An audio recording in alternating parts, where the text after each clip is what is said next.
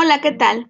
Este audio va dirigido a los estudiantes de Ingeniería Bioquímica de primer semestre, específicamente a los que están cursando la materia de Química General, y el tema del cual vamos a tratar es la tabla periódica.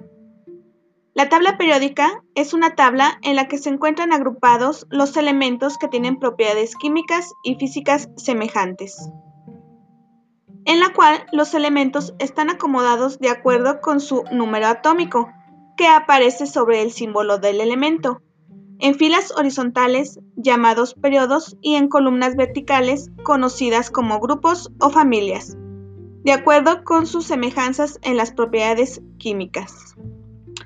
Los elementos se dividen en tres categorías, metales, no metales y metaloides.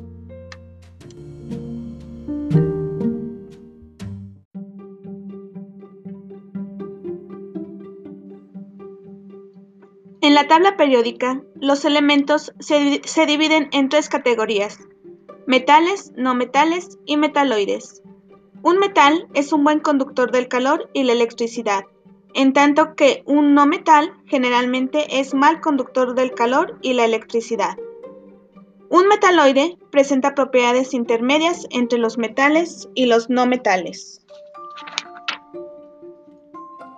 En general, se hace referencia a los elementos en forma colectiva mediante su número de grupo en la tabla periódica, como grupo 1A, grupo 2A y así sucesivamente.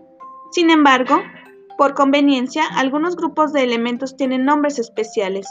Los elementos del grupo 1A, que son litio, sodio, potasio, rubidio, cesio y francio, se llaman metales alcalinos, y los elementos del grupo 2A, que son berilio, magnesio, calcio, estroncio, bario y radio, reciben el nombre de metales alcalinotérreos. Los elementos del grupo 7A, como el flúor, cloro, bromo, yodo y astato, se conocen como halógenos.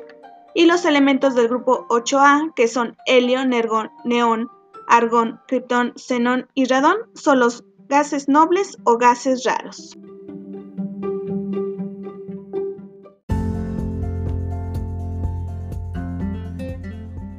La tabla periódica es una herramienta útil que correlaciona las propiedades de los elementos en forma sistemática y ayuda a hacer predicciones respecto del comportamiento químico.